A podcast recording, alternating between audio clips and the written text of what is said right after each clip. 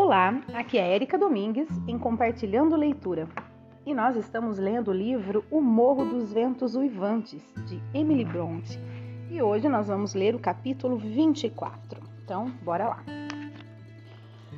No fim de três semanas, consegui sair de meu quarto e andar pela casa. E na primeira vez que me dispus a descansar sentada à noite, pedi a Catherine que lesse para mim, pois sentia os olhos fracos. Estávamos na biblioteca, já tendo o patrão se deitado. Ela concordou com bastante má vontade, segundo me pareceu. E, imaginando que minha coleção de livros não a satisfizesse, pedi-lhe para escolher ela mesma. Ela escolheu um de seus prediletos e leu durante cerca de uma hora. Depois começaram perguntas frequentes. Não está cansada, Ellen? Não acha melhor deitar, deitar Eita, não acha melhor deitar-se agora? Você vai sentir-se mal ficando em pé tanto tempo, Ellen. Não, meu bem, não estou cansada. Eu respondia continuamente. Percebendo que eu estava inabalável, ela tentou outro método para mostrar sua má vontade com a tarefa. Começou a bocejar e espreguiçar-se e. Ellen, estou cansada. Acabe com a leitura então e vamos conversar repliquei. Isso foi pior. Ela se mexeu e suspirou, olhou o relógio oito vezes e, afinal, foi para seu quarto completamente vencida pelo sono, a se julgar por, seu semblante taciturno e pela maneira com que esfregava os olhos constantemente. Na noite seguinte, mostrou-se ainda mais impaciente. E na terceira, para fugir de minha companhia, queixou-se de dor de cabeça e deixou-me achei sua atitude esquisita. E tendo ficado sozinha muito tempo, resolvi ir perguntar-lhe se estava melhor e pedir-lhe para vir deitar-se no sofá, em lugar de deitar-se no andar superior. Não encontrei Catherine lá em cima, nem embaixo. Os criados afirmaram que não a haviam visto. Escutei na porta do quarto do senhor Edgar. Reinava completo silêncio. Voltei ao quarto dela, apaguei a vela e sentei-me perto da janela. A lua estava muito bonita. Uma camada de neve cobria o solo e refleti ser possível que Catherine tivesse tido ideia de passear no jardim para tomar ar. Notei um vulto caminhando ao longo da cerca interna do parque, mas não era a patroazinha. Quando o vulto entrou na luz, reconheci um dos moços de estrebaria. Ele ficou durante muito tempo olhando para a estrada real. Depois caminhou apressadamente como se tivesse visto alguma coisa e logo reapareceu, puxando o pônei da menina. E lá estava ela, tendo acabado de apear e caminhando ao lado do criado. O homem saiu levando o animal rumo à cocheira. Cat entrou pela janela da sala de visitas e subiu pé ante pé até onde eu a estava esperando. Empurrou a porta devagar, descalçou os sapatos de andar na neve, tirou o chapéu e, inconsciente de minha espionagem, estava tirando a capa quando de repente levantei-me e me mostrei. A surpresa petrificou-a por um instante. Ela lançou uma exclamação inarticulada e ficou imóvel. Minha cara senhorita Catherine, comecei demasiadamente impressionada pela bondade que demonstrara recentemente para censurá-la sem rebuços. Por onde esteve andando a cavalo a estas horas? E por que tratou de enganar-me, inventando uma mentira? Onde esteve? Fale. No fundo do parque, disse ela gaguejando.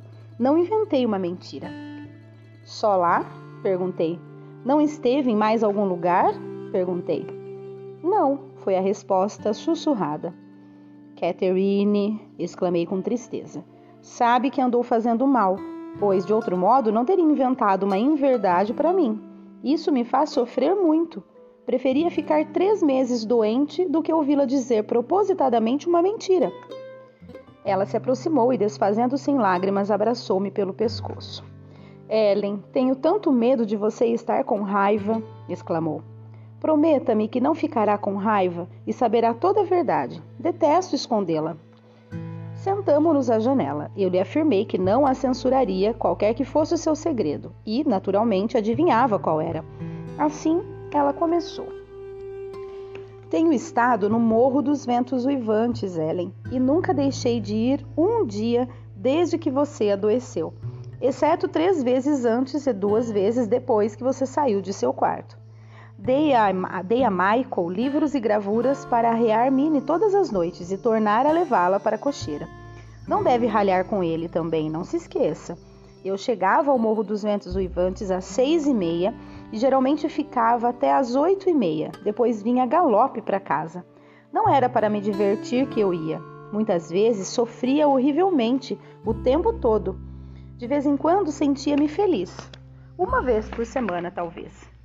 A princípio, pensei que seria difícil persuadi-la a deixar-me conversar com Linton, pois eu havia me comprometido a voltar no dia seguinte quando deixamos. Como, porém, você ficou presa no andar aqui em cima no dia seguinte, escapei dessa dificuldade. Quando Michael estava consertando a fechadura, a fechadura do portão do parque à tarde, apoderei-me da chave e disse-lhe como meu primo desejava que eu o visitasse, porque estava doente e não podia vir à granja e papai se oporia à minha, à minha ida. E depois cheguei a uma combinação com ele a respeito do pônei. Ele gosta de ler e pretende despedir-se em breve para casar-se, e assim propôs que, se eu lhe emprestasse os livros da biblioteca, ele faria o que eu quisesse. Eu, contudo, preferi dar-lhe meus próprios livros e ele ficou ainda mais satisfeito com isso. Na minha segunda visita, Lincoln mostrou-se muito animado e Zilá, que é a sua governanta, preparou-nos um quarto limpo e um, bom fogo e nos disse que, como Joseph fora assistir a uma reza e Harrington Urshel saíra para roubar nossos fazões, como soube depois, poderíamos fazer o que quiséssemos. Trouxe para mim vinho quente e biscoitos de gengibre e mostrou-se muito amável. Linton ficou sentado na poltrona e eu na cadeirinha de balanço, junto da lareira, e rimos e conversamos alegremente e não nos faltou assunto. Fizemos planos sobre aonde iríamos e o que faríamos no verão. Não preciso repeti-los, porque você os acharia tolos. Numa ocasião, contudo, quase estivemos a ponto de brigar.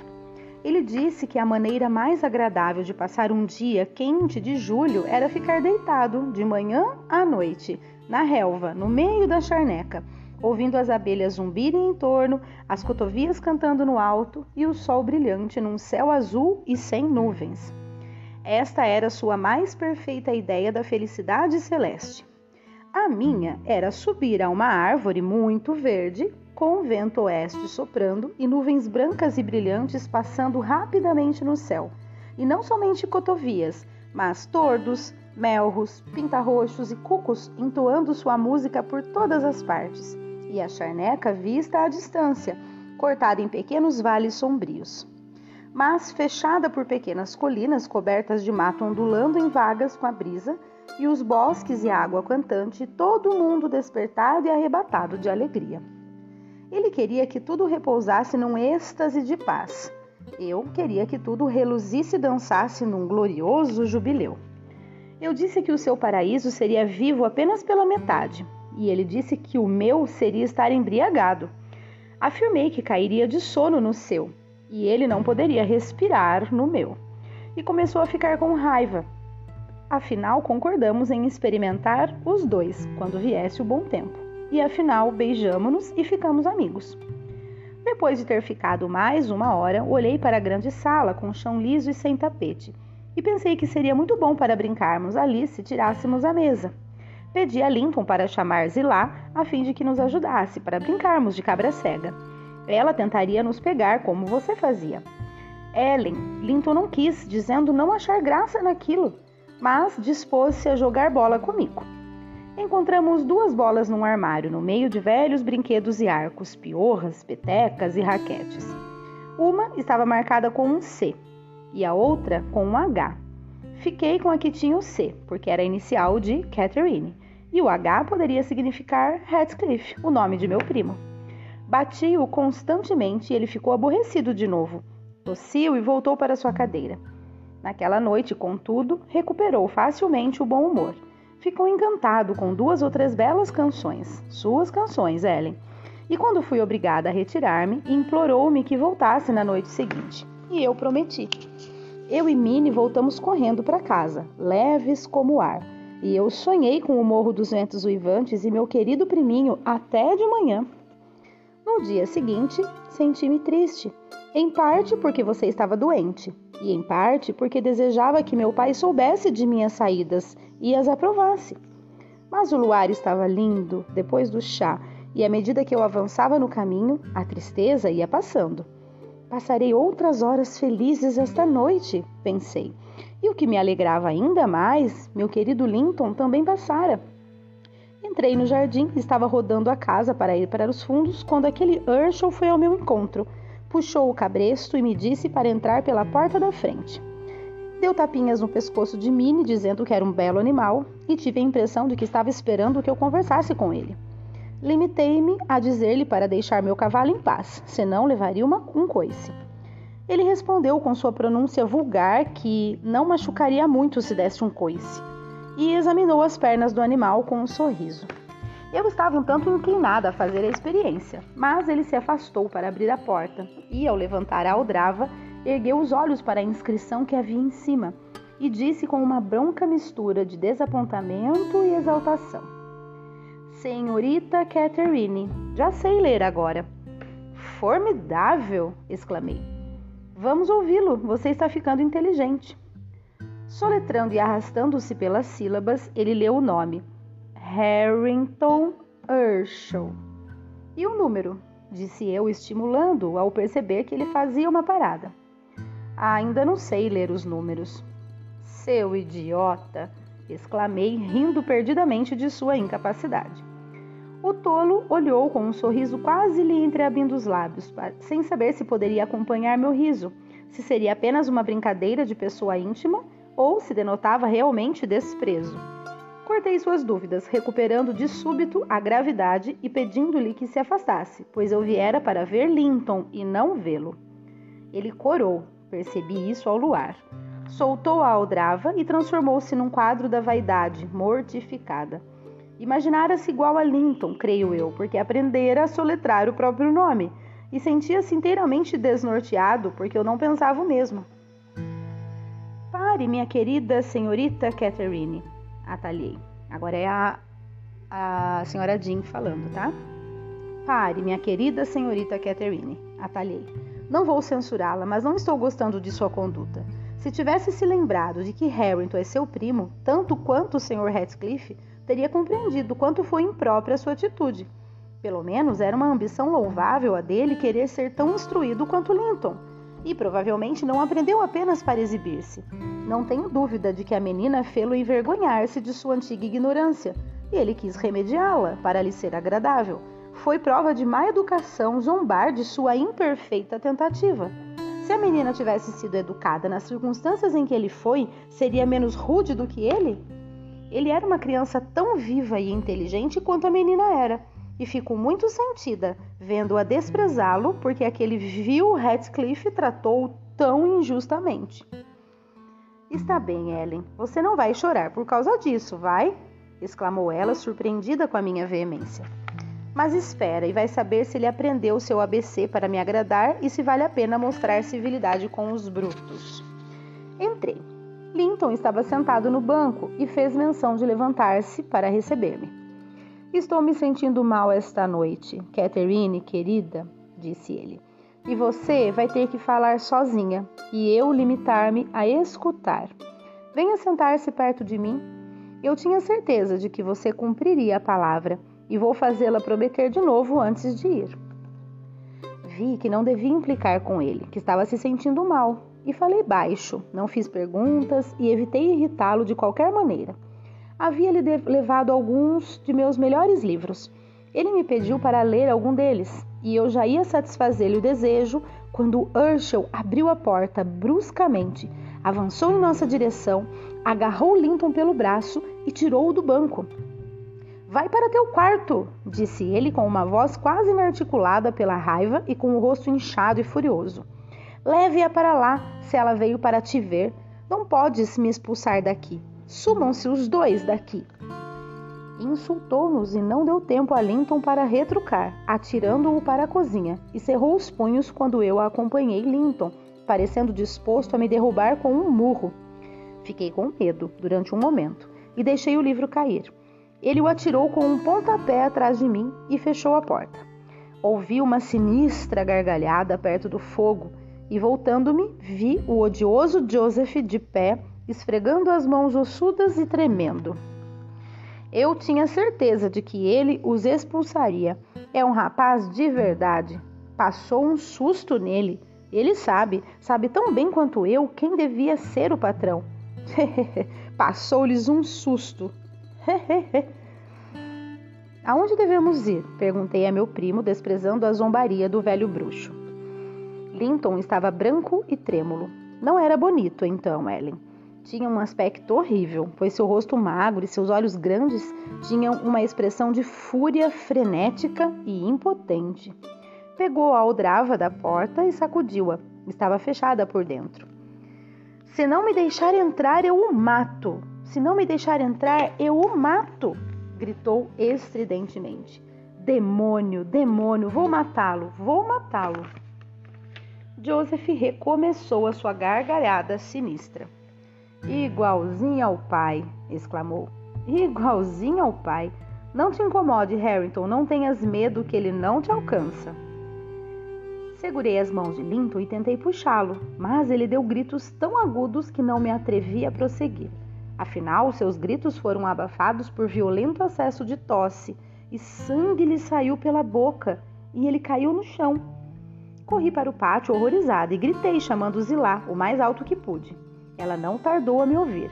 Estava ordenhando as vacas no telheiro atrás do paiol e, largando o trabalho às pressas, veio perguntar o que era. Não tinha força para explicar. Puxei-a e procurei Linton. Urshel saíra para examinar o mal que causara e estava carregando o coitadinho para o andar de cima. Eu e Zilá subimos atrás, mas ele me fez parar no alto da escada e me disse que eu não podia entrar, devia voltar para casa. Retruquei que ele matara Linton e que eu entraria. Joseph trancou a porta, dizendo que eu não devia fazer tal coisa e perguntando-me se eu queria ser tão doida quanto ele. Fiquei chorando até a governanta reaparecer. Ela afirmou que Linton iria melhorar logo, mas que não poderia suportar aquele barulho e agitação. Segurou-me e quase me trouxe carregada para casa. Tive ímpetos de arrancar os cabelos de desespero, Ellen. Chorei e solucei até quase não poder enxergar. E o malvado que provocara aquilo ficou lá perto, pedindo-me de vez em quando para sair e negando que a culpa fosse sua. E afinal, aterrorizado com minhas afirmações de que eu iria contar a meu pai e que ele seria preso e enforcado, começou a choramingar e apressou-se em sair para esconder sua covarde agitação. Eu ainda não estava livre dele, contudo, quando afinal obrigaram-me a partir e eu havia me afastado umas cem jardas da casa, ele surgiu. De súbito, da sombra da margem da estrada, fez-me parar e me segurou. Senhorita Catherine, estou muito sentido, começou. Mas é uma pena. Dei-lhe uma chicotada, com medo de que ele estivesse querendo matar-me. Ele me soltou, lançando um de seus horríveis palavrões, e eu andei a galope mais da metade do caminho sem sentidos. Naquela noite não me despedi de você e não fui ao Morro dos Ventos Uivantes na seguinte. Tive muita vontade de ir, mas estava muito nervosa. E às vezes sentia medo de saber que Linton morrera, e outras vezes estremecia a ideia de encontrar Harrington. No terceiro dia tomei coragem, ou pelo menos não podia mais resistir à ansiedade e saí mais uma vez furtivamente. Parti às cinco horas e fui a pé, imaginando que conseguiria entrar na casa e chegar até o quarto de Linton sem ser observada. Os cães, contudo, notaram minha aproximação. Zilá recebeu-me e dizendo que o rapaz está se estabelecendo muito bem. Levou-me para um pequeno aposento atapetado, onde, para minha inexprimível alegria, vi Linton deitado num pequeno sofá, lendo um, de meu, lendo um de meus livros. Ele, porém, não conversou comigo, nem me olhou durante uma hora inteira. Estava com um humor insuportável. E o que me confundiu inteiramente quando ele abriu a boca foi para afirmar a falsidade de que fora eu que provocara o barulho e que Harrington não era digno de censura. Incapaz de responder, a não ser com muita veemência, levantei-me e saí do quarto. Ele me chamou com um débil Catherine. Não contava que fosse respondido da mesma maneira, mas não voltei. E no dia seguinte foi o segundo em que fiquei em casa, quase disposta a não visitá-lo mais. Sofria tanto, porém, deitando-me e levantando-me sem ouvir notícias dele, que minha resolução se desfez antes de se concretizar devidamente. Havia parecido errado fazer a viagem uma vez. Agora parecia errado não fazê-la. Michael veio perguntar-me se deveria selar Minnie. Respondi que sim, e achei que estava cumprindo um dever quando o animal me conduziu através dos morros. Era forçada a passar diante das janelas da frente para chegar ao pátio. Não adiantava tentar esconder minha presença. O patrãozinho está na casa, disse Zilá quando me viu encaminhando-me à sala de visitas. Entrei. Herschel estava lá também, mas saiu logo da sala. Linton achava-se sentado na grande poltrona, cochilando. Aproximando-me do fogão, comecei a dizer, num tom sério e em parte pretendendo dizer a verdade. Como você não gosta de mim, Linton, e acha que venho aqui com o intuito de fazer-lhe mal, e acha que assim faço todas as vezes, este é o nosso último encontro. Vamos despedir-nos e diga ao Sr. Ratcliffe que você não deseja ver-me e que ele não deve inventar mais falsidades a respeito. Sente-se e tire o chapéu, Catherine, retrucou ele. Você é tão mais feliz do que eu que deve ser melhor. Papai fala tanto nos meus defeitos e mostra tanto desprezo por mim que é natural que eu mesmo duvide de mim. Acho-me tão inútil quanto ele me chama frequentemente. E então sinto-me tão abatido e amargo que odeio todo mundo. Sou inútil, tenho gênio forte e falta de ânimo. E se você quiser, pode me dizer adeus. Ficará livre de um aborrecimento. Faça-me apenas esta justiça, Catherine creia que se eu pudesse ser tão bom, simpático e amável quanto você é, haveria de ser com tanto ou mais boa vontade, pois seria tão feliz quanto saudável. E pode acreditar que sua bondade me fez amá-la mais profundamente do que se eu tivesse merecido seu amor. E embora eu não pudesse e não possa evitar esconder meu gênio de você, eu lamento e me arrependo disso. Lamentarei e me arrependerei até morrer vi que estava falando a verdade e achei que deveria perdoá-lo. E embora ele fosse brigar daí a momentos, eu deveria perdoá-lo de novo. Reconcili Reconciliamos-nos, mas choramos ambos durante todo o tempo em que estive lá. Não inteiramente de tristeza, mas eu me sentia triste de Linton ter aquele temperamento esquisito. Jamais deixava seus amigos se sentirem à vontade e jamais ele próprio se sentia à vontade. Fui sempre à sua pequena sala a partir daquela noite, pois seu pai voltou no dia seguinte. Umas três vezes, creio eu, sentimos-nos tão alegres e esperançosos como na primeira noite. Minhas visitas restantes foram tristes e agitadas, ora por causa do seu egoísmo e mau gênio, ora por causa de seus sofrimentos. Mas eu aprendera a suportar os primeiros quase com tão pouca irritação quanto os segundos. O Sr. Ratcliffe evitava-me propositadamente. Eu mal ouvira. No domingo passado, na verdade, tendo chegado mais cedo que de costume, ouvi-o censurando cruelmente o pobre Linton pela sua conduta na noite anterior. Não compreendi como ele soubera daquilo, a não ser que tivesse ouvido. Linton, sem dúvida, tivera uma conduta provocadora, mas aquilo não era da conta de ninguém, a não ser da minha, e interrompi o sermão do Sr. Radcliffe entrando e lhe dizendo isto. Ele dobrou uma gargalhada e saiu, dizendo que se sentia satisfeito vendo que eu encarava a questão daquele modo. A partir de então, aconselhei a Linton que falasse baixinho em seus acessos de mau humor. Agora, Ellen já ouviu tudo. Não posso ser impedida de ir ao Morro dos Ventos Uivantes, a não ser tornando desgraçados dois seres humanos. Por outro lado, basta você não contar a papai para que não seja perturbada a tranquilidade de ninguém. Não vai contar a ele, não é mesmo? Seria uma crueldade contar. Hum, vou pensar nisso até amanhã, senhorita Catherine, respondi. O caso exige algum estudo, e assim a menina poderá descansar até amanhã e procurar refletir.